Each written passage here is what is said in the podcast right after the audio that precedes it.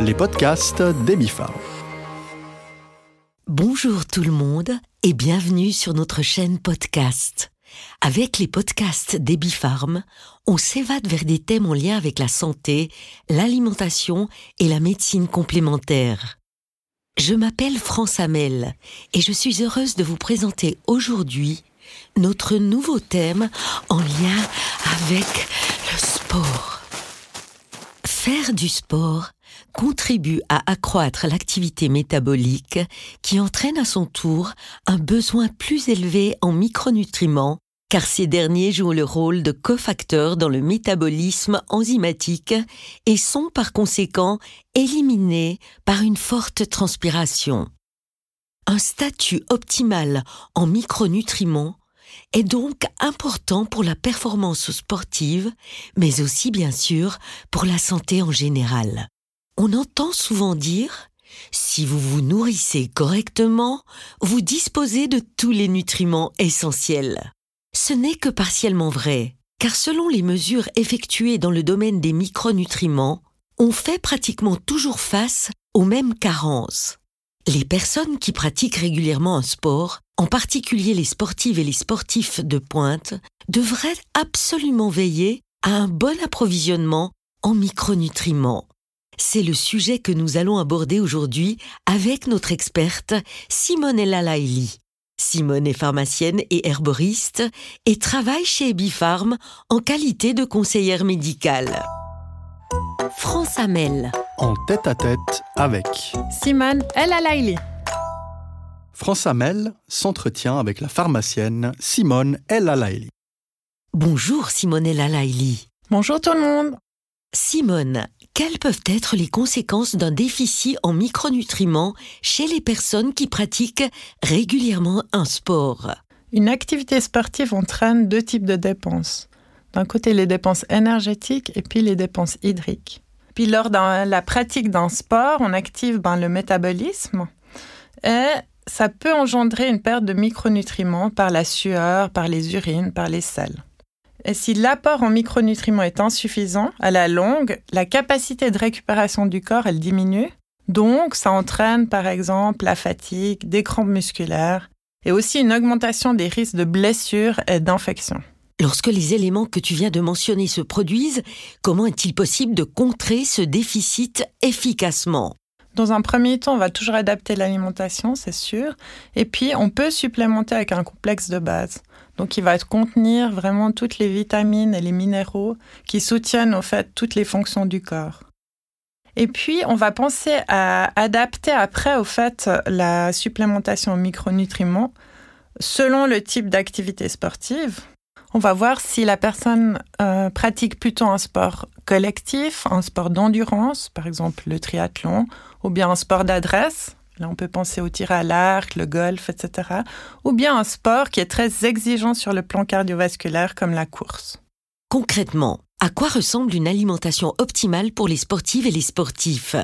Alors concrètement, il faut vraiment penser à l'alimentation sous sa forme complète, donc avec cette assiette qui contient les glucides, les protéines et les lipides. On va toujours penser à diminuer l'apport en farine blanche, en sucre blanc. C'est vraiment des, choses très basiques. Pensez à manger varié, pensez aux 5 fruits et légumes par jour, pensez à beaucoup boire, un minimum 2 litres par jour. Et puis, on peut aussi, vraiment avant l'effort, donner des petits encas par exemple une banane, deux tablettes de chocolat ou quelques amandes, et après l'effort, euh, supplémenter avec des boissons électrolytiques. Et on va être attentif à deux choses importantes. Chez les sportifs, on observe d'un côté euh, souvent un manque dans l'équilibre acido-basique. Hein, cet équilibre acido-basique, il est souvent perturbé. Donc là, on va peut-être rééquilibrer. Et puis aussi une flore intestinale qui est souvent perturbée. Donc il faudra penser aussi à une cure de régénération des intestins. Pourrais-tu aussi nommer les micronutriments les plus importants pour les personnes sportives et nous indiquer les carences les plus fréquentes que l'on rencontre? Oui, comme il y a une augmentation du métabolisme et puis donc une augmentation de l'oxygène, on va avoir une plus grande formation de radicaux libres dans le corps. Donc, la première chose, on va penser à supplémenter avec des antioxydants. Donc là, je parle du sélénium, la coenzyme Q10, la vitamine C, la vitamine E et le zinc. Le zinc, il est vraiment important parce qu'il a une action immunomodulatrice. Il va stimuler la régénération musculaire et il va aussi activer la guérison des plaies avec la vitamine C. Après, on va penser à la vitamine D parce qu'elle a une action sur la santé des os et la croissance. Et puis, elle a surtout une, euh, action très importante dans la régulation de l'inflammation. Pensez aussi aux oméga 3, hein, puisque eux, ils vont augmenter la capacité des lipides à fournir de l'énergie aux muscles. Dans un dernier temps, on va penser à l'apport de magnésium et de calcium qui règle toute la contraction et la relaxation musculaire. Nous pourrions peut-être nous arrêter plus spécifiquement sur le magnésium, qui a une importance cruciale dans le sport de compétition. Pourrais-tu nous expliquer quelles en sont les raisons?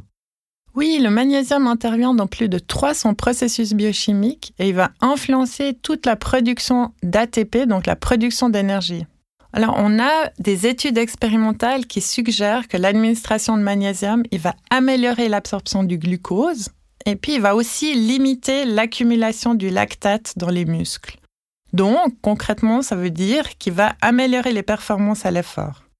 Si je me réfère à ce que tu viens de citer, il est essentiel que les sportives et les sportifs d'élite s'approvisionnent suffisamment en prenant régulièrement des préparations à base de micronutriments de haute qualité. Est-ce que cela est aussi valable pour le sport populaire ou en d'autres termes, faut-il différencier le sport d'élite et le sport populaire dans ce domaine? Alors, chez un adulte en bonne santé, on va adapter l'alimentation s'il a une activité physique de moyenne à haute intensité qui se situe aux alentours de 5 heures par semaine. C'est un peu cette valeur de référence qu'on va prendre. On va augmenter l'apport hydrique et puis on va adapter les proportions dans l'assiette selon le sport. Alors concrètement, si on prend une assiette, on va Pensez à prendre 50 à 55% de glucides. Pourquoi les glucides? Parce qu'ils ont un rôle énergétique et puis ils vont être importants dans les entraînements courts et intensifs. Après, on va prendre l'autre partie, la partie des lipides. On va penser à 30 à 35% de lipides dans cette assiette parce que les lipides, c'est la source d'énergie limitée. Donc, elle va être utile dans les entraînements modérés mais qui sont sur une longue durée. Et puis, on va avoir 15 à 30% de protéines. Ces protéines, en fait, elles ont un rôle de reconstruction. Chez les sportifs d'élite, on va fractionner les repas, 6 à 8 repas par jour. Et ce qui est important, on va travailler avec des protéines animales jusqu'à midi et puis plutôt avec des protéines végétales pour le reste de la journée, donc à partir de midi. Et puis, ces protéines végétales, on va les penser sous forme alimentaire, mais aussi sous forme de poudre. Un grand merci Simonella Laili pour tous ces éléments si intéressants en lien avec le thème du sport et des micronutriments. Merci beaucoup France et bonne journée. France Amel. En tête à tête avec Simone El Laili. Voilà, c'était la pharmacienne Simonella Laili. Nous venons d'entendre les propos de Simonella Laili et pour atteindre de bonnes performances sportives, il est par conséquent important d'avoir un métabolisme en parfait état de fonctionnement. L'alimentation et les micronutriments y jouent donc un rôle important. Burgerstein Sport pour couvrir les besoins supplémentaires en micronutriments lors de la pratique sportive, le complément alimentaire Burgerstein Sport constitue une bonne préparation de base tant pour le sport d'élite que pour le sport amateur.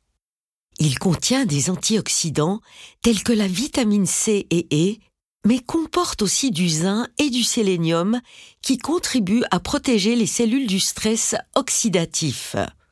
D'autres vitamines, minéraux et oligo-éléments soutiennent le système immunitaire, le métabolisme énergétique et la synthèse de protéines. De plus, le magnésium et le calcium contribuent à une fonction musculaire normale. La formulation est complétée par un extrait de baie.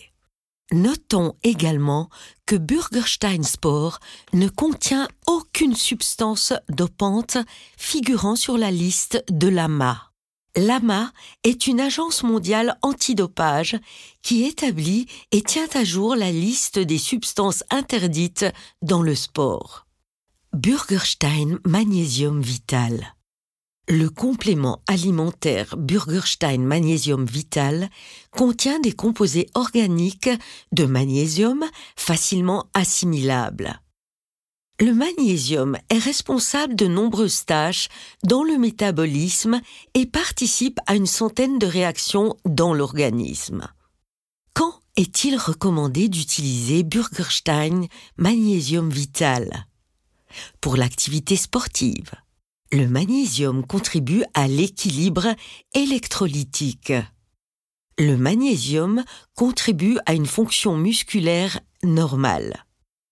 Durant la grossesse et l'allaitement, le magnésium contribue à réduire la fatigue. Pour le métabolisme énergétique, le magnésium contribue à un métabolisme énergétique normal. Pour les nerfs, le magnésium contribue au fonctionnement normal du système nerveux. Le magnésium contribue à une fonction psychique normale. Pour les muscles, les os et les dents. Le magnésium contribue à une fonction musculaire normale. Le magnésium contribue au maintien d'os et de dents normaux. À toutes les sportives et tous les sportifs, que ce soit en tant qu'activité de loisir, de sport populaire ou d'élite, je vous souhaite beaucoup de plaisir dans la pratique de votre loisir préféré. Voilà, je continue mon jogging et me réjouis de vous retrouver tout bientôt pour un prochain podcast. Bien à vous, votre voix des podcasts, France Amel. Ce sont des compléments alimentaires. Les compléments alimentaires ne remplacent pas une alimentation variée et équilibrée, ni un mode de vie sain. Les podcasts des Bifarm.